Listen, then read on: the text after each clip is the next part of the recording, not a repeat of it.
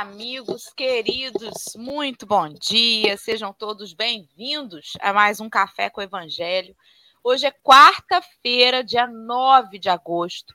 Nós estamos aí começando mais um episódio do Café com alegria, com um pouquinho de sono, um restinho de dor de cabeça, de sinusite, que o tempo vira e a gente descobre, eu descubro, né, que tô ficando velha e tô tendo agora a meteorologia dentro do meu seio frontal.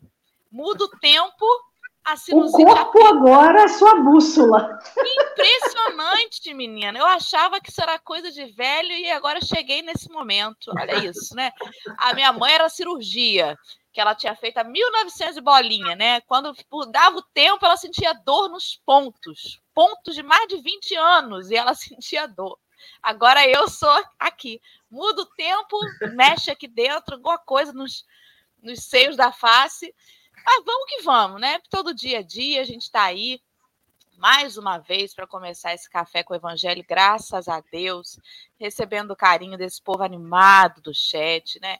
que já vem, faça chuva, faça sol, antes do sol chegar, já vem deixando sua vibração aí com a gente. A Lei me deixou o seu bom dia, em seguida, Maria das Graças, a Vera Generoso, né? Rosa Maria, a Rejane querida, a Lia Pires, bom dia para Nelma Fausto, e para esse aqui, que eu acho que é novo aqui, Humberto Pombo. Você conhece, Geisa? Bom conheço, dia, conheço. bom dia. Vou fazer uma pausa aqui no seu Humberto, né? Para fazer nossa audiodescrição, abraçando você, meu amigo, minha amiga, né?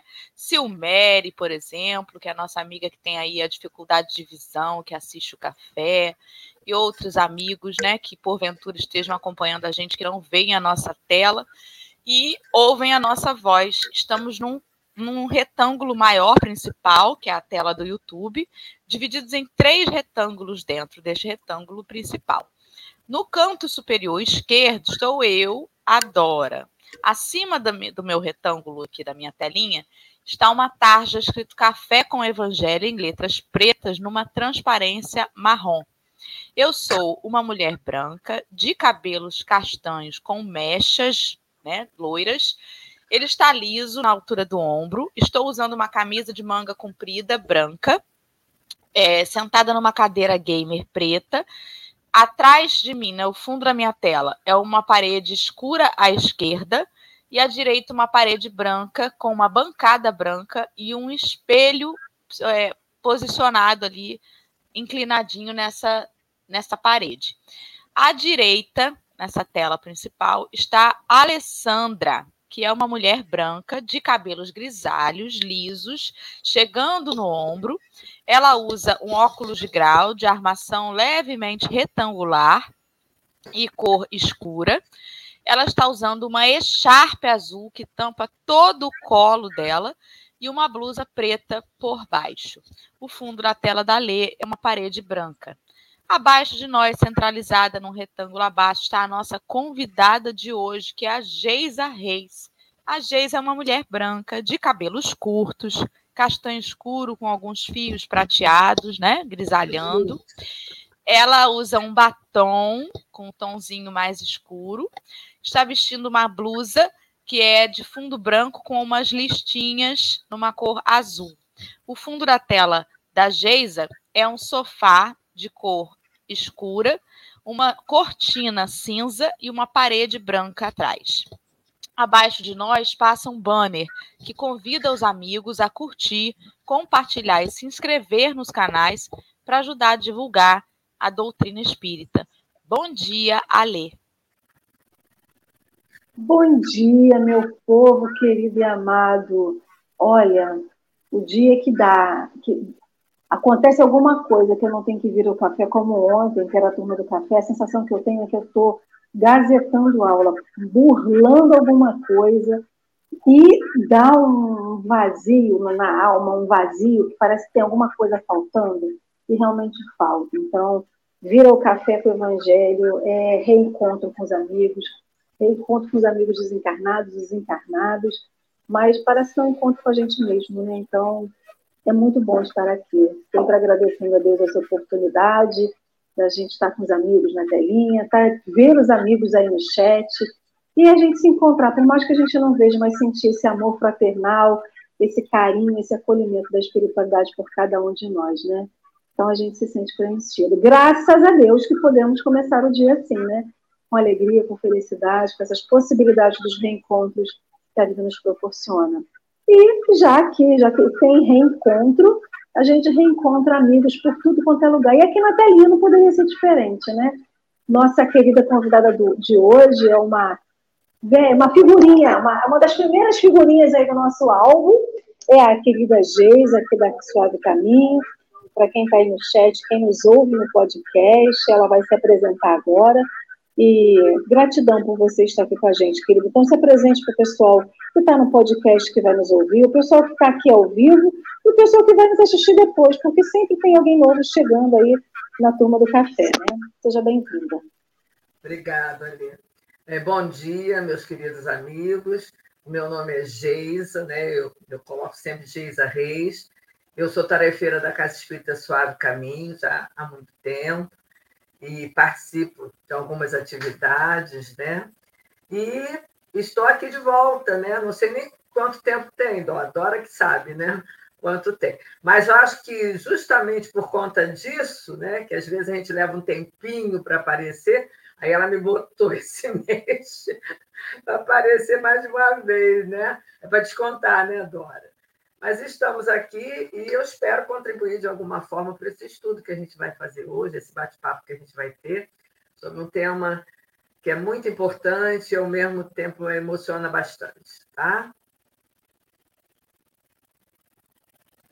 Tá sem som. Eu estava brigando aqui com o meu fone de ouvido, porque a minha orelha é muito pequena, e dependendo do fone entra, o que eu estava antes era um fone que entrava e ficava tum, tum, tum, tum, pum, saía. Aí agora eu arrumei outro, me acertei com ele. Pronto. Agora, agora temos um fone de ouvido que fica pra, parado no meu, na minha orelha. Querida, obrigada, viu, por estar gente aí. Hoje, esse, esse mês de agosto, vamos ter Geisa é, duplamente, e estou feliz com isso, né? Sempre bom. Porque teve um tempo atrás que eu andava convidando. Geisa, vamos? Não posso. Geisa, vamos? Ah, essa, esse dia eu não posso.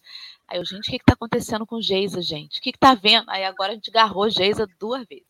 Tá então, bom. eu vou convidar os amigos que estão com a gente aí no chat. Parei ali na Regilene para poder lembrar todo mundo que o texto já se encontra disponível aí no link que a gente coloca todos os dias no chat ao vivo. O link de hoje vai levar você diretamente para o livro Caminho, Verdade e Vida, capítulo 97 amas o bastante, fazendo é, menção ao Evangelho de João, capítulo 21, versículo 17.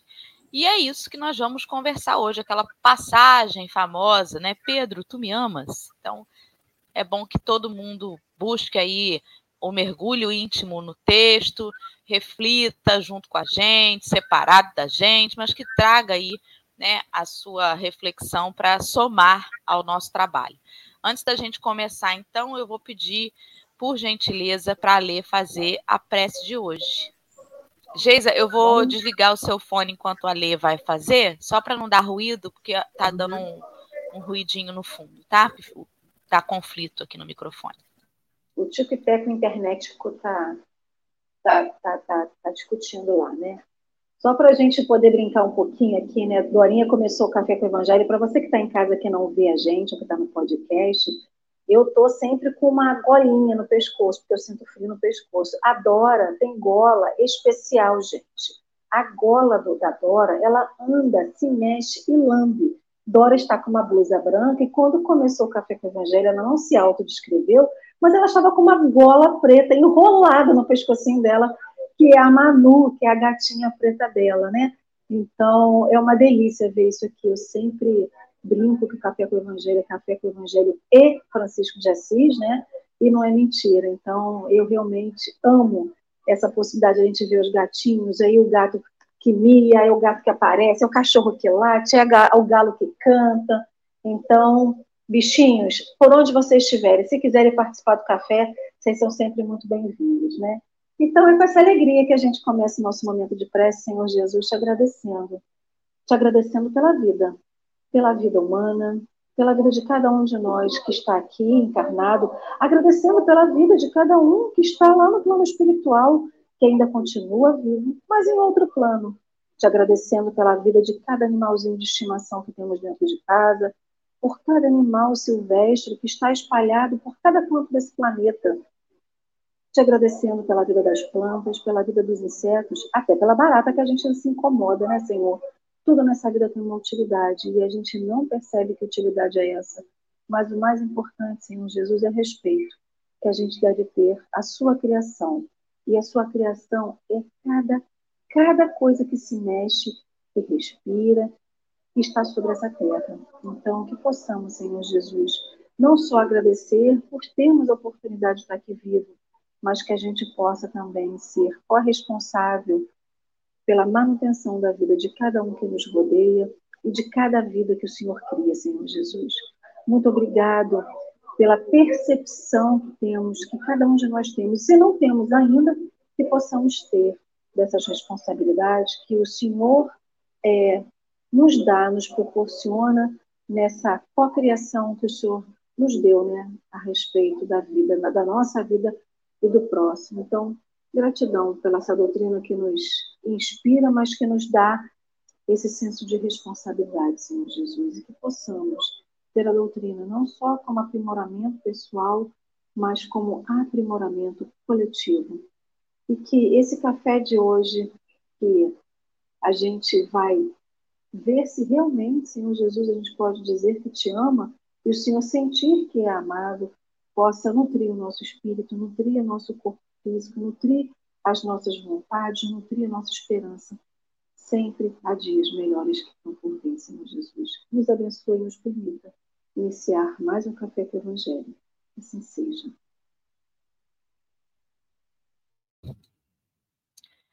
E assim vai ser, né? Se Deus quiser. Vou colocar agora aqui o texto na tela. Nós estamos empilhadinhas à esquerda. O texto está numa tela principal com fundo bege e letras pretas. E a nossa amiga Geisa vai fazer a leitura na íntegra e depois a gente volta para a configuração anterior. Geisa pode abrir o microfone, amiga. Ok, podemos? Amas o bastante? Perguntou-lhe terceira vez. Simão, filho de Jonas, ama-nos? está em João, no capítulo 21, versículo 17. Aos aprendizes menos avisados, é estranhável que Jesus houvesse indagado do apóstolo por três vezes quanto à segurança do seu amor. O próprio Simão Pedro, ouvindo a interrogação repetida, entristecera-se, supondo que o mestre suspeitasse de seus sentimentos mais íntimos. Contudo, o ensinamento é mais profundo. Naquele instante, confiava-lhe Jesus o ministério da cooperação dos serviços redentores. O pescador de Cafarnaum ia contribuir na elevação de seus tutelados do mundo, ia apostolizar, alcançando valores novos para a vida eterna. Muito significativa, portanto, a pergunta do Senhor nesse particular: Jesus não pede informação ao discípulo com respeito aos raciocínios que lhe eram peculiares. Não deseja inteirar-se dos conhecimentos do colaborador relativamente a ele, não reclama compromisso formal. Pretende saber apenas se Pedro o ama, deixando perceber que, com o amor, as demais dificuldades se resolvem. Se o discípulo possui suficiente provisão dessa essência divina, a tarefa mais dura converte-se em apostolado de bênçãos promissoras. É imperioso, desse modo, reconhecer que as tuas conquistas intelectuais valem muito, que tuas indagações são louváveis, mas, em verdade, somente serás efetivo e eficiente cooperador do Cristo se tiveres amor. Emmanuel. Bom, e aí a gente vai relembrar né, uma passagem que tem justamente logo após a ressurreição, né, Jesus aparece para os seus discípulos já umas três vezes. E essa é a terceira vez que ele aparece para os discípulos, né? Eles estavam num barco, né? Estava Simão Pedro, estava João, estava Tiago, é, Natanael, enfim, era um grupo de discípulos, não eram todos os doze, não. Né? Eles estavam. E como havia acontecido a ressurreição né, de Jesus, eles resolveram então pescar. E aí, eh, Simão Pedro, aliás, foi o que disse primeiro: vou pescar, e aí os outros resolveram também ir pescar com ele. Né? E eles passaram uma noite sem pescar nada, né? absolutamente nada. E no dia seguinte, pela manhã, havia um homem né, que estava lá na areia, né, distante deles, lógico. E esse homem perguntou para eles se eles tinham algum peixe para comer. E eles disseram que não. Haviam passado a noite toda né, sem pescar nada. Né? E eles não reconheceram Jesus naquele momento. Então, o que, que eles fizeram? Né? Eles disseram que não havia peixe, Jesus então os orientou, dizendo para que eles colocassem as redes à direita do barco, né? colocasse, jogasse. E aí a rede encheu realmente com muitos peixes. Né? E foi só nesse momento que João, que, é, estava junto, né? reconheceu que aquele homem que tinha perguntado pelo peixe era Jesus e falou para Pedro, né? E Pedro, inclusive, né, nos relatos, dizem que ele, ele estava sem roupa, teve que se colocar roupa rapidamente, né? E juntos, então, eles foram realmente até a, a Jesus, porque aí eles reconheceram e identificaram. Mas por quê, né? Porque, na realidade, Jesus, eles não conseguiram identificar é, rapidamente, porque eles não, não estavam, vamos dizer, ele não estava realmente com uma com a roupa, né? Ou, ou, aliás, com o corpo que eles conheciam, né? Ele estava perispiridicamente de uma maneira, só que eles não, não tinham percebido ainda, após essa ressurreição. E aí Jesus convida né, eles, eles vão para a terra, chegam lá também se espantam, porque vem que Jesus já estava com uma brasa, já estava preparado ali para assar os peixes, tinha apenas um peixe, tinha pão, e eles então é, se reencontram e começam a conversar, a comer, e após então eles terem já feito aquela refeição junto com Jesus, aí Jesus pergunta realmente para Pedro, né, se ele o ama. Né? Simão, né, a frase que a gente conhece, né? Simão, Simão, filho de Jonas, tu me amas?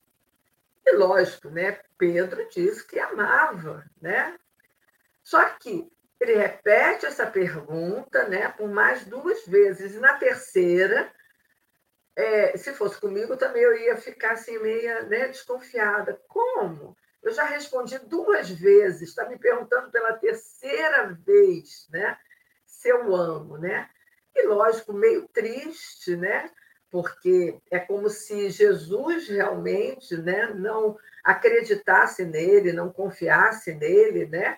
Aí você fica né, é, é, um pouquinho atemorizado, entristecido mesmo, e aí ele repete novamente: sim, eu o amo, né? Dizendo que realmente o amava. E amava mesmo, né? E o que, que acontece, né?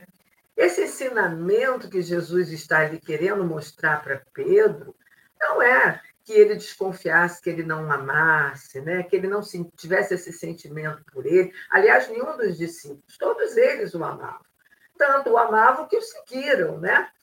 Mas era uma maneira de reforçar e de fazer lembrar de repente, ou conscientizar de repente a Pedro da importância que ele tem no caso, o amor que ele tem por Jesus, pelo caminho que ele escolheu seguir, que foi seguir com Jesus, para que a grande responsabilidade que viria depois ele pudesse exercer. E Jesus não estava falando desse amor teórico, né? Porque a gente, de vez em quando, a gente tem um amor teórico, né? A gente imagina amar uma pessoa de uma determinada maneira, né? Ou quando a gente é jovem, que a gente começa a namorar e a gente floreia né, dentro da nossa imaginação um amor verdadeiro, um amor maravilhoso, né? Quando a gente tem um carinho, tem algum amor por alguma pessoa e a gente então teoriza um amor dentro de nós, a gente faz isso, né?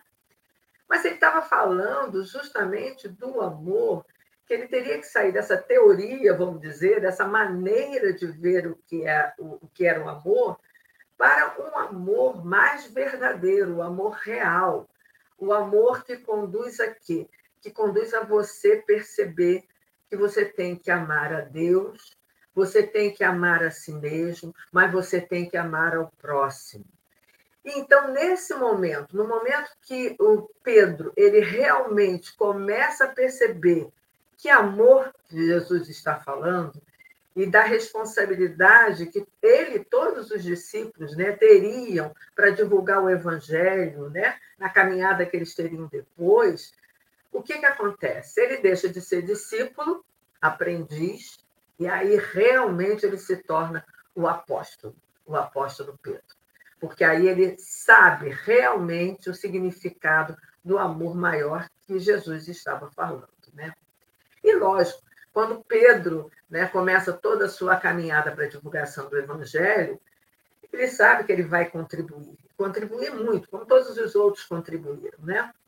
Contribuir na elevação, justamente, da parte espiritual de todas, todos aqueles que eram protegidos de Jesus, contribuir para aqueles que estavam em sofrimento, aqueles que tinham, muitas vezes, a moral muito ruim, né? era uma, uma moral que não era, a, a, vamos dizer, a mais indicada, que precisava alcançar novos valores. Para quê? Para que tivesse uma vida imortal, para que realmente alcançasse e compreendesse, principalmente, essa vida imortal. E aí é muito interessante, né? Que quando a gente imagina Pedro, né, eu, eu estudando né, sobre, sobre o texto, eu fico imaginando como a, é, a, a, o próprio texto diz, né? Deixa eu pegar o texto aqui para falar. Ele diz assim: os aprendizes menos avisável é estranhável que Jesus houvesse indagado ao apóstolo três vezes quanto à segurança do amor. Parece estranho, né? Mas não é estranho. Ou vamos imaginar se eu tivesse aqui com Jesus do meu lado, se eu estivesse lá, no lugar dele, né? E ele virasse para mim e perguntasse assim: Geisa, tu me amas? O quanto você ama a Deus? O quanto que você demonstra esse amor? O quanto que você demonstra o amor pelo próximo? O quanto que você faz realmente pelo próximo? E é justamente esse amor né, que nós temos que ter dentro de nós para que a gente consiga realmente caminhar dentro daquilo que Jesus trouxe para nós, seus ensinamentos. A gente, às vezes, eu não digo, eu vou falar por mim, né? Não sei o que, que vocês vão acrescentar, mas vou falar por mim. Às vezes a gente tem certeza de muitas coisas, e a gente tem certeza de alguns amores, né? A gente tem certeza dos amores da família, né? Do, do, marido, da mãe, do pai, dos filhos, a gente tem a certeza de, do amor de amigos. Mas, quando a gente vai lidar com o próximo que não está encaixado em nenhuma dessas, vamos dizer, desses lugares, né? O quanto realmente, no momento que eu ajudo alguém desconhecido, que eu não sei nada sobre ele, né? Que eu não tenho assim uma interação com aquela pessoa, o quanto de amor eu ofereço naquele momento. Porque não é oferecer apenas, como muitas pessoas às vezes fazem, que acham assim, eu vou na casa espírita, eu dou a cesta, de a cesta para a família, né? Eu vou na casa espírita e converso com as pessoas. Ou em qualquer outro templo, qualquer outra igreja, qualquer outra religião, né? Mas todo mundo que às vezes vai na casa espírita, vai nesses locais procurando realmente estarem ali integralmente, não estão. Muitas pessoas, às vezes, acham que pelo fato de estarem nesses locais e realizarem algumas tarefas, né? É, ou então participarem de algumas atividades, que elas já estão demonstrando esse amor a Deus. Demonstram. Mas de que forma? Sentida dentro de si mesmo? Porque tem que sentir, gente. Não pode ser algo automático, né? Algo que a gente faça automaticamente e a gente, e a gente não, não é, como é que se diz? E a gente não perceba que é automático. A gente tem que ter dentro da gente essa chama de amor. É uma chama de amor, né?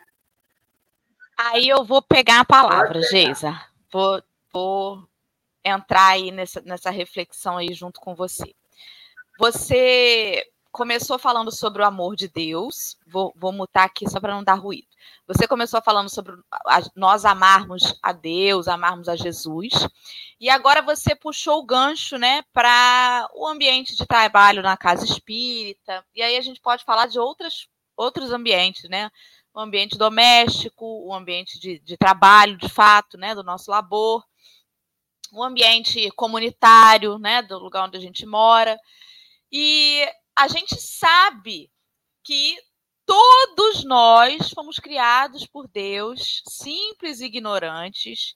Somos tutelados de Jesus nesse planetinha Terra, né? É ele quem governa o planeta, conhecendo muito bem cada um dos nossos corações, cada coração que aqui habita. Então podemos dizer, de certa forma, que como nosso irmão mais velho, não foi Jesus quem nos criou, mas ele acompanhou a nosso, nosso crescimento até aqui, né? Então, de fato, como um irmão mais velho não criou o irmão menor, mas viu nascer, viu crescer, alimentou, ajudou os primeiros passos, né? Então a gente se remete a Jesus até como um pai às vezes, porque muitas vezes em famílias que têm muitos filhos, o irmão mais velho toma esse papel, né? de pai dos irmãos menores. Então, vamos supor que é, vamos supor que, que eu amo muito, muito, muito, muito minha filha, né? Vamos supor, não, eu amo. Estou aqui puxando um exemplo, aí eu lembrei da Alice, ou da Sofia, ou da Jéssica, mas eu vou, eu vou me retratar as menores porque ainda tem esse hábito de fazer desenho, pintura e vir ofertar, né? A Jéssica já não faz mais isso, mas as pequenininhas ainda fazem. Fez um desenho, né? Pintou a mamãe, pintou o gato, pintou alguém e traz. Olha o que eu fiz para você, guarda, não sei o quê, escreve, né? Mamãe te amo e pá. Você pega aquele desenho e acha lindo, maravilhoso, igual. Eu tenho uma pasta com vários desenhos dela que elas nem lembram, que vão me dando, eu vou guardando, né? Acho lindo, maravilhoso. É a pintura que elas fizeram. Pode ser que a Patrícia Cardoso, a Vera Generoso, a Fátima Henrique encontrem uma pintura dessa, né? Não saiba de quem é, e fale assim: nossa, mas que rabisco é esse, né? Tudo desencontrado, as cores não combinam. O que, que é isso? Que desenho feio. E aí eu vou olhar e falar assim: não, é o desenho da minha filha. É da minha filha. É o que ela consegue fazer com cinco anos e a outra com oito. Então, assim, tenha mais carinho. Porque é, é a minha filha que fez e eu a amo. Né? Então, a gente fica muito chateado quando alguém fala alguma coisa e, pô, meu filho, ele tem essa idade, é essa que ela consegue fazer. Por que, que eu estou fazendo essa comparação? Porque cada um de nós é um quadro pintado e Jesus ama essa pintura. E aí, se eu de repente encontro um coleguinha e tô sem a menor paciência com ele, ou ele me irrita, eu tenho que olhar para ele como um quadro de Jesus. E aí, quando Jesus pergunta assim: Você me ama? Então você tem que amar as minhas criações. Compreenda o estágio de cada um dos meus quadros. Você me ama? E, e esse convite de amar Jesus é um convite para que a gente tenha boa vontade com todo o planeta. É como eu percebo, sabe? Emmanuel coloca no texto que sem esse ingrediente principal, todo o resto desmorona. Você pode saber como construir o melhor viaduto, o melhor transporte, o melhor não sei o quê, mas se você não perceber que quem vai utilizar aquela, aquilo ali é um ser humaninho, um quadro de Jesus. Ah, eu fiz, eu desenvolvi a melhor vacina, mas sem amor, você vai pensar só no retorno financeiro que aquele, que aquela sua, a sua ideia pro, vai produzir. Mas quem vai ser beneficiado com aquilo? Há um fator ali humano ou animal, mas há um fator vida envolvido ali, né? E é preciso ter amor para tudo que tem vida. Sem amor, uma planta nem sequer floresce direito dentro do nosso jardim. Ah, mas floresce no jardim lá da rua, às vezes planta assim entre um azulejo e outro e nasce uma flor. Mas tem o um amor divino. Agora, se eu plantar, tem o fator da minha energia naquilo. É diferente, né? Daquela semeadura natural que o passarinho trouxe, que o vento levou. Aquilo tudo já está envolvido no fluido cósmico universal, no amor de Deus. Mas se eu ponho a minha mão naquilo, tem a minha energia. E se a minha energia não tem amor, desanda. Desanda. A comida fica ruim, né? as coisas não saem direito. É, é, é o fator. Complemente, complemente. Vai. É, é, o que eu queria, inclusive, eu estava pensando nisso para dizer, mas aí deixei você falar. É justamente você demonstrar esse amor, mas sem esse interesse e obrigação. Né? Porque às vezes, né, a gente é, faz a coisa mecanicamente, né, porque está acostumado. Vamos dizer, quando você pega uma tarefa para fazer, mesmo no seu, no seu trabalho normal, não estou falando só na casa espírita, você vai lá, você tem uma tarefa para fazer, que geralmente, todos os dias, ela é desenvolvida, porque é a sua função. Né? Se você faz aquilo com amor, se você faz, e aí não é, não é, como é que eu posso dizer? Não é um amor que você tem que demonstrar às vezes fisicamente, né? Eu não preciso reconhecer isso. Eu preciso saber que aquilo que está dentro de mim, né? Essa chama que eu falei, né? Essa chama de amor que está dentro de mim, e que é justamente a chama que nos acessa a Jesus, porque Ele nos ama e nós amamos porque nós justamente entendemos esse amor, esse amor real, esse amor verdadeiro. Então a gente não faz por obrigação. A gente faz aquilo com tanta vontade, com tanto carinho, colocando esse amor, que a tarefa sempre sai bem. E quando ela não sai, quando ela não fica bem, a gente procura, com o mesmo amor, fazer de uma outra forma que ela possa dar certo, que ela possa realmente sair certo, né? E às vezes as pessoas acham, né, que é obrigação. Não é obrigação. Qualquer tarefa que a gente tenha na vida não é só obrigação. Ela é obrigação no sentido, por exemplo, do trabalho, porque aquilo tem que ser feito. Mas se é feito com amor, né? Se você coloca essa energia que você falou, que é a energia que a gente transmite a tudo que a gente se envolve, realmente aquilo é diferente. Ela sai principalmente porque você sente dentro de você essa energia, esse amor que você está colocando. Então, uma planta, né, como você falou, se eu, por exemplo, muitas vezes a gente compra uma planta, né, vai lá na floricultura, compra, traz, e de repente a gente vê que a planta está murchando, né? Não foi você que plantou, não foi você que realmente fez o ato de colocá-la ali naquele, naquele vaso. Mas aí ela chega para você e o cuidado que você vai ter com ela, da rega, da, de perceber se está acontecendo alguma coisa com ela e procurar o auxílio para ela poder melhorar. Todos esses fatores que você vai agir, né, que são as suas ações, para que ela possa ficar melhor, você faz com amor. Você procura ver qual é o adubo, por que está caindo a folha, por que está dando é, alguma conchinilha. Alguma... Você vai procurar e vai cuidar dela com muito amor é a sua energia amorosa, todo esse sentimento que você tem deste amor real, que não é aquele teórico que eu estava falando, que você coloca naquilo.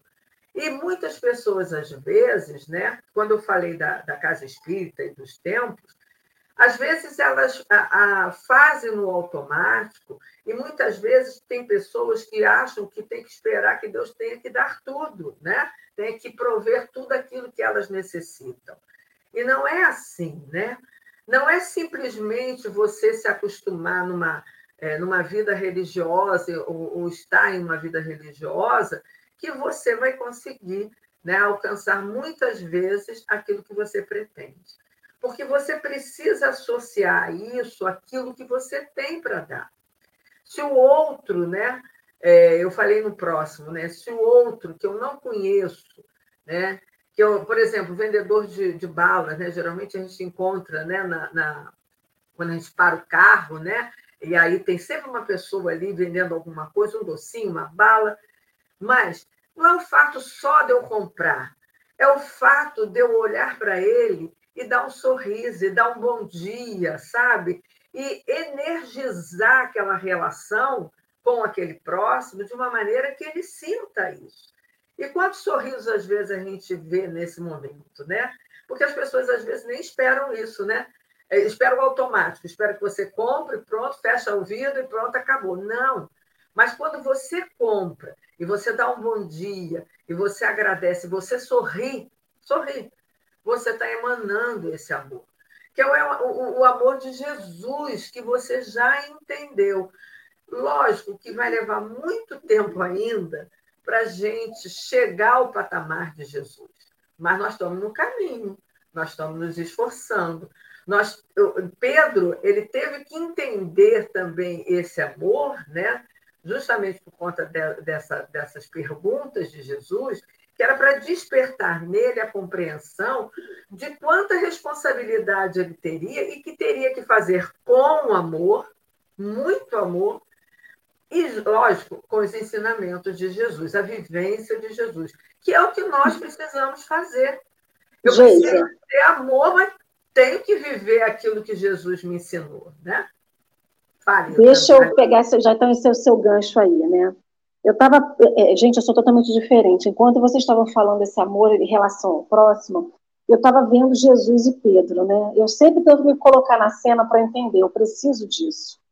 E aí eu fico, minha pergunta inicial é o seguinte: Jesus pergunta para Pedro se ele ama, porque Jesus queria ter certeza de que Pedro o amava, ou era porque Jesus queria que Pedro tivesse essa consciência.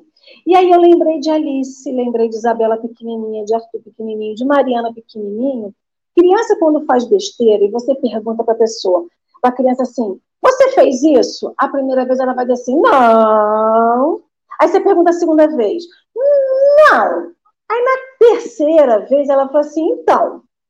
Quanto mais a gente pergunta a mesma coisa para a pessoa, seja ela uma besteira que a gente tenha feito, alguma coisa que a gente tenha deixado de fazer, a gente se preocupa mais com a verdade. Porque a, a, quando a gente mente a primeira vez, tá bem. Agora, se a gente tiver que ser levado a mentir, repetir a mentira, mais de duas, três vezes, a consciência da gente apita.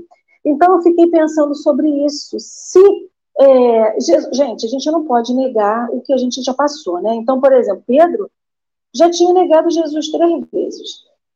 Pedro era um homem bruto. Não era um homem bruto de forte, mas era um, um homem bronco, né? Que a gente chama de bronco. Ignorante às vezes, é, enérgico, é, imediatista. Pedro tinha cortado a orelha, do, como, diz, como diz a Alessandra, né? do soldadinho, né?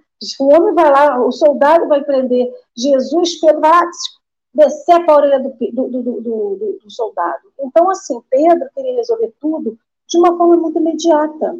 E a proposta que Jesus tinha para ele, a proposta que a, a, a proposta dessa, dessa cristandade que vivia no posterior ao desencarne de Jesus precisava de Jesus, de Pedro, da mesma forma que essa, essa energia dele, mal direcionada, mal contida, era prejudicial num certo ponto, mas era necessário em outro. Ele precisaria disso, né, pra, até para ser esse fundamento, não de uma igreja, não de uma religião, mas a gente pode chamar de religião a cristandade, né? Esse exercício de, de Jesus. Então, eu fiquei pensando é, nessa parte aqui do, do Evangelho, do, da fala de Emmanuel, que ele fala. Naquele instante, Jesus, confiava Jesus o ministério da cooperação nos serviços redentores. O pescador de Carfarnaum ia contribuir na elevação dos seus tutelados do mundo, e apostolizar, alcançando valores novos para a vida eterna.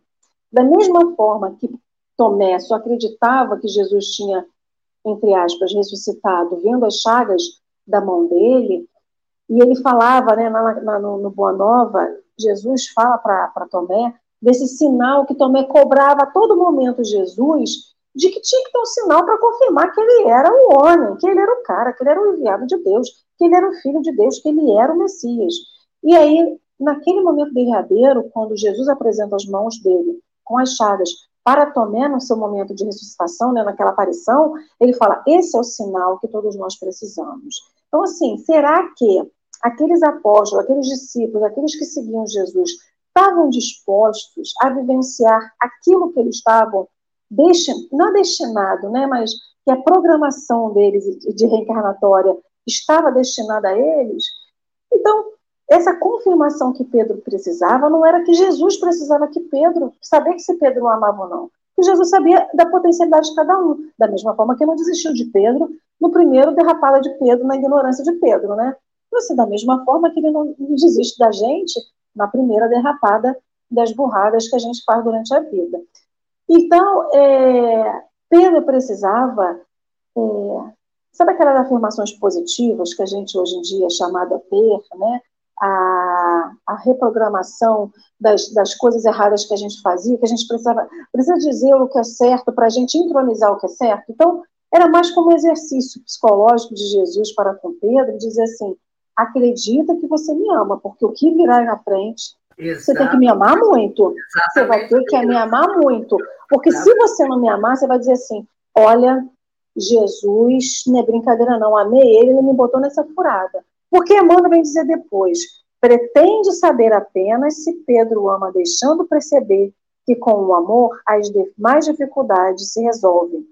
Se o discípulo possui suficiente provisão dessa essência divina, a tarefa mais dura converte-se em apostolado de bênçãos promissoras. Vamos deixar Pedro lá onde Pedro é, porque Pedro era o cara também, né? A gente hoje em dia sabe disso. Vamos pegar a gente, que a gente ainda não é, não é lá essa última bolacha do pacote, bolacha não, biscoito, né? A gente não é o último biscoito do pacote, a gente ainda, né, sofre algumas coisas na vida e a gente fala assim, pô, brincadeira, Deus me manda para cá. Ontem eu mandei a seguinte mensagem para no grupo do café, entre eu, Dorinha e Henrique. Assim, Deus disse que eu ia dar conta, ele só não disse como. E é nisso que a gente percebe quando ele fala assim, Alessandra, tu me amas? Eu amo, Senhor, tu sabe que eu te amo. Aí ele pergunta de novo, e ele pergunta de novo, e eu continuo afirmando que eu amo. Será que eu amo mesmo? Porque na primeira dificuldade eu falo assim, pô, Tá brincando, né, Jesus? Você diz para mim que eu consigo, mas não diz para mim como que é a receita do que o caminho que eu tenho que trilhar. Então é sobre isso. Então, a proposta reencarnatória todos nós temos. Nós construímos juntos, né? Muitos de nós provavelmente construímos esse, essa, essa programação reencarnatória quando a gente veio. E agora a gente está falando assim: eu amo Jesus, mas eu não quero a minha programação reencarnatória, porque eu só quero sombra e água fresca. então, essa, é pro, a proposta que a gente tem de vida é a proposta que a gente precisa, não é que a gente quer. E a gente renega isso também. Da mesma forma que renegou Jesus, renegou, é, Pedro renegou Jesus, a gente renega a nossa proposta. E a gente só precisa realmente, da mesma forma que a gente tem essa nossa reprogramação das afirmações positivas, a gente precisa dizer que ama Jesus, não é para que Jesus acredite, mas é para que a gente efetivamente acredite que a gente ama. Desculpa, Geisa, vai lá. Não, mas é justamente isso, né? Quando Jesus faz essas perguntas a Pedro, ele está querendo medir o amor que ele tem por ele, né? Porque não é isso, ele sabia, ele nos conhece, né? Ele sabia perfeitamente que todos os discípulos dele, né, o amavam, o seguiam, o amavam. Mas ele precisava que Pedro é, tivesse consciência, principalmente consciência, de que o que viria depois, como você disse. Porque eles iam enfrentar lutas, iam enfrentar perseguições, iam enfrentar muitos sofrimentos. Então, eles precisavam perseverar para levar a, a palavra de Jesus, para levar o evangelho.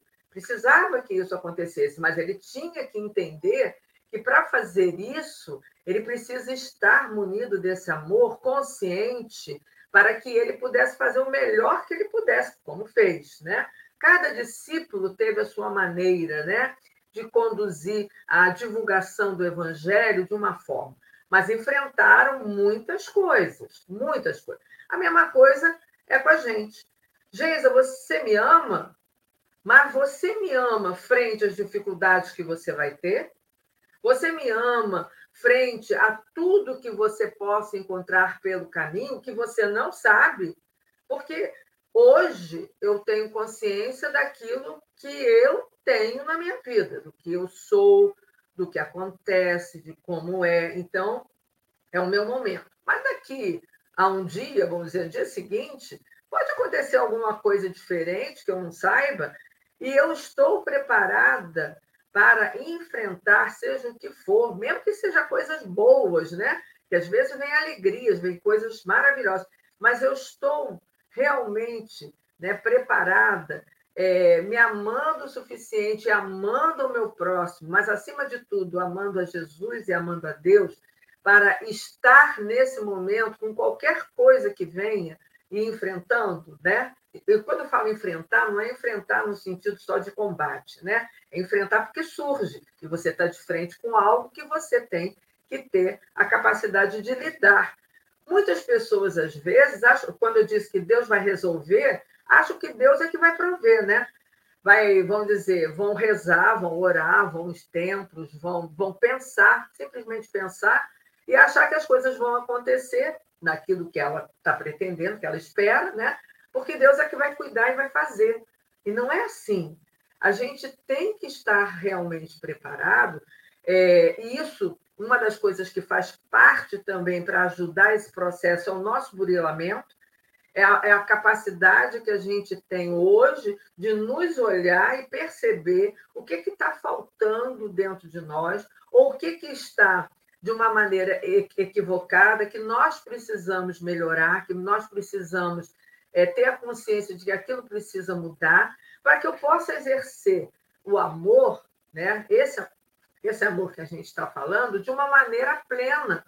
Porque, por exemplo, como é que eu vou, né, é, em relação a um filho? A Dorinha citou, por exemplo, os desenhos né, das, das filhas. Eu até hoje, olha que minhas filhas já estão casadas, né, com netos e tudo, mas até hoje eu guardo roupinhas de bebê de cada uma. Eu guardo desenhos de escola que cada uma fez. Né? Então, não é só dos netos, não. Os netos vieram agora, né? Então, os netos, lógico, eu vou começar a guardar. Mas eu guardo né, a, a expressão de amor que as crianças, quando os nossos filhos né, estão pequenos, e no decorrer da vida deles, eles expressam. E a gente expressa também, né? Então, esse amor né, que a gente fala, que é o amor é, de Jesus, é o amor que a gente tem que compreender. Porque dizer, é, falar para alguém, eu te amo, é fácil. Não é difícil, não, gente, é fácil. Eu posso chegar e falar: olha, Dora, eu te amo. Mas se eu colocar nas palavras para ela, no momento que eu estiver com ela, e dizer eu te amo, e a energia que eu estou colocando, né, for nessas palavras, for no abraço, for no sorriso, for na minha expressão, ela vai ter certeza que ela está recebendo esse amor. E é isso que é importante. Eu acho que Jesus nos dá a oportunidade, né, da gente compreender este amor que nós precisamos ter em nós. Quando eu falo em chama, é porque está lá, está dentro de nós. Nós não fomos criação de, do Pai? Fomos criação do Pai. E com certeza, nessa criação que vai desenvolver aí anos e anos, várias encarnações ainda para chegar até ele, né? Nós temos essa chama. Está lá, está lá. Da mesma forma que as leis divinas estão na nossa consciência e a gente precisa despertar dentro de nós como realmente nós sabemos dela, se nós vivenciamos ela, está lá dentro da gente essa chama de amor, que pode estar, às vezes, muito pequenininha, mas que nós precisamos realmente acendê-la. E, e, como a gente faz isso? Né? Isso na, na minha maneira de ver, tá, gente? A gente faz justamente é, vivenciando tudo aquilo que Jesus nos ensinou, tudo aquilo que a gente tem na doutrina que tanto nos ajuda para que a gente possa, né, muitas vezes descobrir muita coisa que a gente ainda não se percebeu, e aí colocar isso na nossa vida, com todos, seja família, seja trabalho, seja amigo, seja aquele que vai estar na rua e que eu vou me relacionar com ele naquele momento, único às vezes. Né? Vou puxar esse gancho aí. É, vamos lá, já vou fazer como consideração final, tá? Porque o nosso tempo está passando e eu estava refletindo nessa, nessa última frase do texto, em que ele diz que é imperioso reconhecer que as nossas conquistas intelectuais valem muito, que as nossas indagações são louváveis, mas que somente seremos efetivos cooperadores do Cristo se tivermos amor. Me lembrei da frase do Young, que diz, né? É, conheça todas as teorias, domine todas as técnicas, mas ao tocar uma alma humana, seja apenas uma alma humana. Emmanuel também diz no texto que com o amor, as demais dificuldades se resolvem. Ou seja, é um exercício para si próprio e para a sua convivência com o outro. Para nós, para cada um de nós. Vamos listar as nossas dificuldades. O que, que é que hoje está me tirando sono? O que, que é que me deu né, preocupação recentemente? E bota tudo isso e pensa se você tem o ingrediente principal nisso tudo. Se você tem amor, ai, a minha preocupação é porque, um exemplo, né? O boleto está atrasando, não vai, a conta vai atrasar, como é que eu vou pagar tal coisa? Mas olha ao seu redor. Apesar dessas dificuldades que você está passando agora, tem amor? Ai, a minha dificuldade é um, um diagnóstico de alguma coisa, um problema de saúde. Tudo bem, mas olha ao seu redor. Você tem amor? Se você tem amor, não há dificuldade financeira, não há diagnóstico, não há tropeço, não, não há nada que vá te derrubar, porque você tem o ingrediente principal, você tem o amor. E ao mesmo tempo, a gente olha em volta e consegue perceber o quanto que muita gente é amargo, ou é indiferente, ou é egoísta, porque não tem esse ingrediente principal. Por que é que Emmanuel termina o texto dizendo que a gente vai ser um eficiente cooperador do Cristo se a gente tiver amor?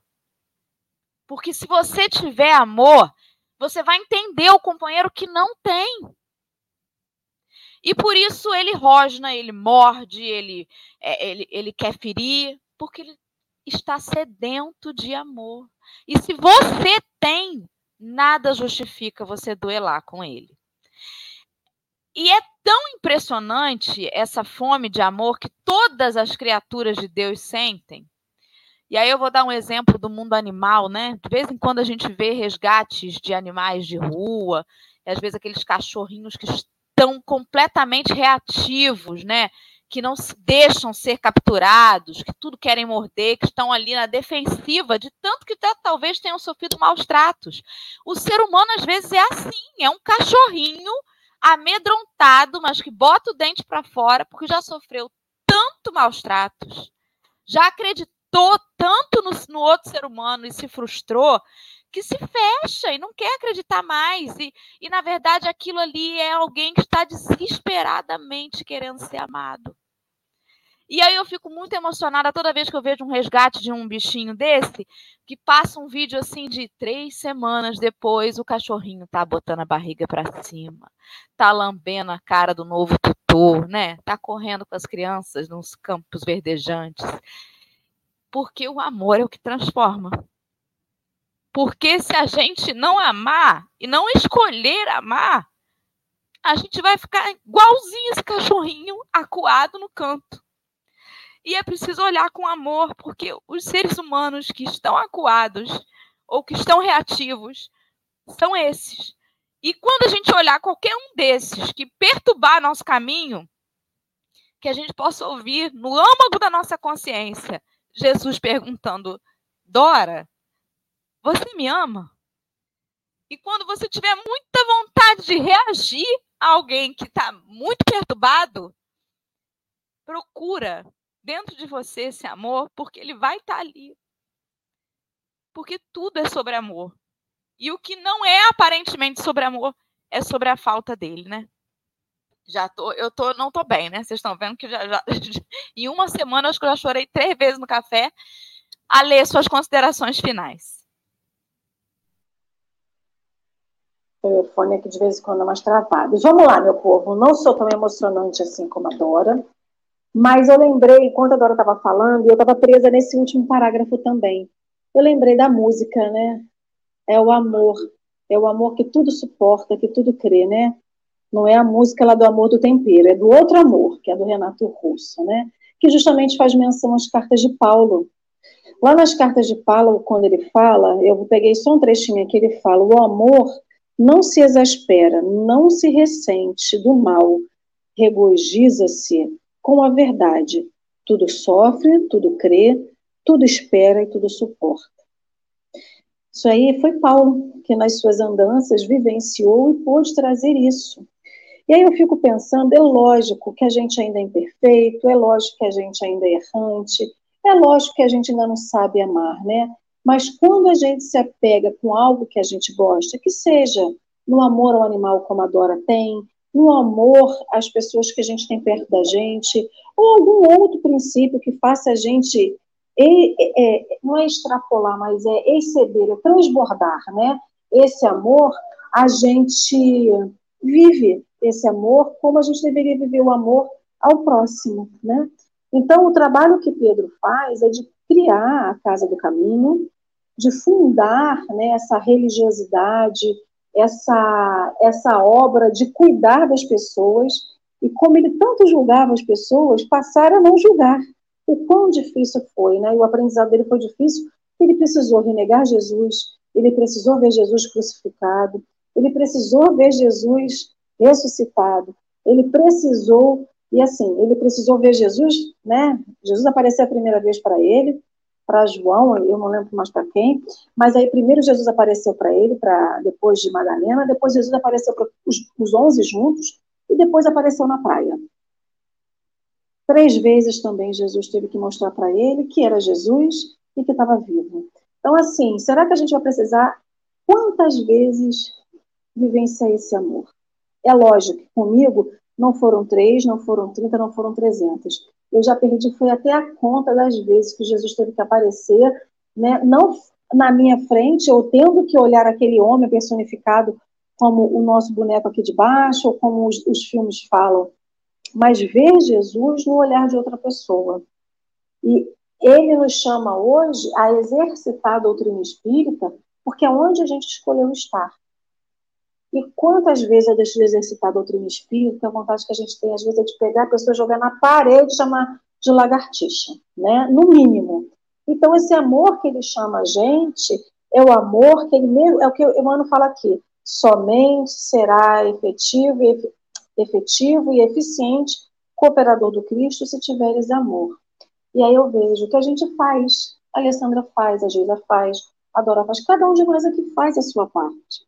E a gente já é um, é um efetivo cooperador do Cristo. A gente pode não ser tão eficiente assim, né? Então a gente faz em pequenas parcelas, então que a gente não espere fazer algo do tamanho de Pedro, mas fazer dentro da nossa possibilidade. E quando a gente vê um texto desse, vê referenciando os apóstolos, a gente quer fazer a mesma coisa que eles fizeram. Então, assim, vamos fazer um cadinho de cada um, no tempo de cada um, na proporção que cada um aguenta, mas a cada vez aumentando um pouquinho mais. Porque de passo em passo que a gente anda, de, de, de grão em grão que a galinha de papo já diria o ditado, né? Então que a gente não se conforme com o que a gente tem, mas que a gente busque a cada vez mais ser um pouquinho melhor e amar um pouquinho melhor também, né? Então, que a gente não esqueça de Paulo, né? Já que vem os, os Atos dos Apóstolos aí, já nesse preâmbulo, né? Tudo, tudo, tudo sofre, tudo crê, tudo espera e tudo suporta, porque tudo na vida um dia passa, né? E aí, Geisa, traga suas considerações Geisa, finais.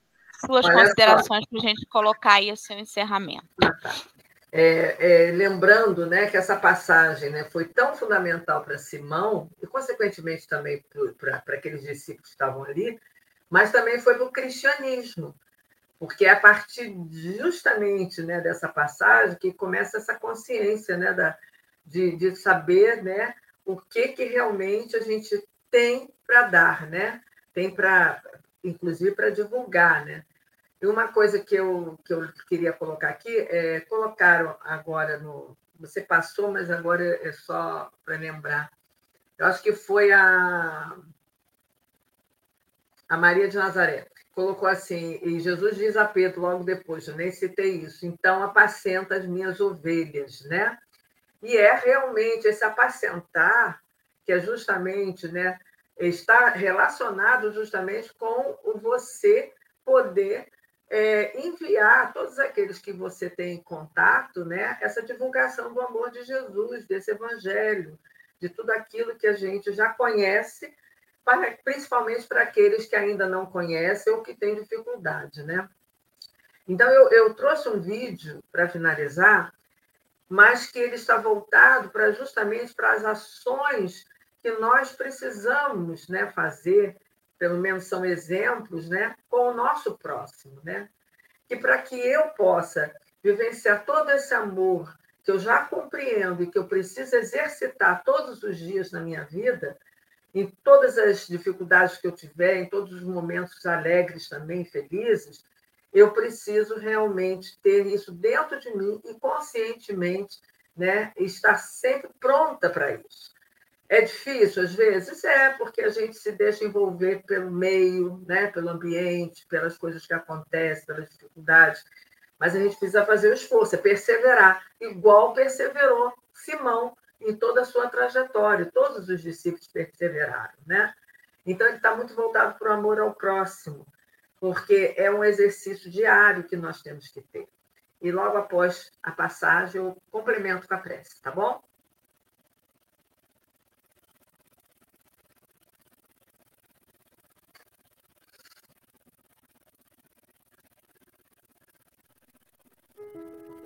Dorinha, você está sem áudio, não sei se você está falando alguma coisa. O amor ao próximo, não só de palavras, mas expressado com atitudes. Não só em oração, mas em ação. O amor que não apenas não se ofende, mas libera o perdão. Amor que é incapaz de manipulação. Ama sem nada em troca receber não por imposição.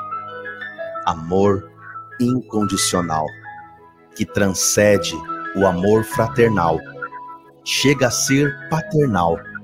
Amor de Deus, amor como o de Jesus, sacrificial. Amor que oferece a outra face, que anda mais uma milha, que oferece a túnica e também a capa, que não cobra, mas dá não rouba, mas se doa. Amor que não deixa dívidas, que socorre, que protege.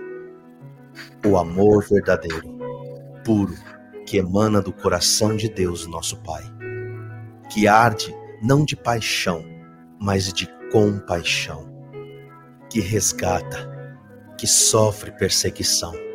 Amor que não se sente, mas se sabe que tem plena convicção, que sofre a ingratidão, mas não desiste, que nunca abandona, mas persiste e se renova.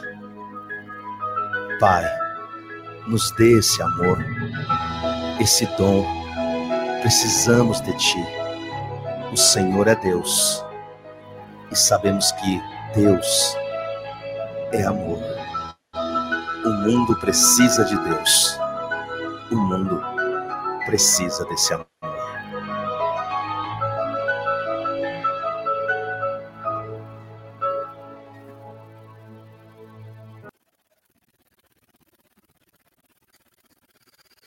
Queridos irmãos, Pode fazer.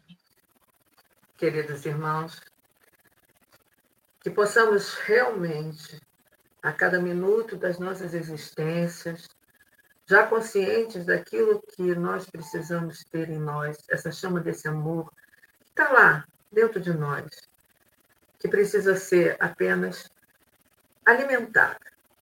E o alimento é justamente as nossas vivências com relação ao nosso próximo, com relação ao nosso burilamento, a nós realmente compreendermos o que somos, o que precisamos resolver, o que precisamos fazer para melhorar, e principalmente com relação ao amor a Jesus, que nós já compreendemos, pois escolhemos a doutrina espírita para justamente aprendermos, reavivarmos aquilo que está em nós, porque somos filhos de Deus e, como tal, temos um amor dentro de nós. E voltarmos sempre, sempre, a cada momento, para todos aqueles que necessitam, que precisam, mas que estão junto a nós, recebendo amor e doando amor. Obrigada, Senhor. Muito obrigada pelo dia de hoje, por mais esse dia. E fica conosco, agora e sempre. Graças a Deus. Obrigada a todos. Vamos que vamos, que tem mais café amanhã. Graças a Deus, todo dia tem. E a gente está aí. Obrigada, meus amigos. Beijos.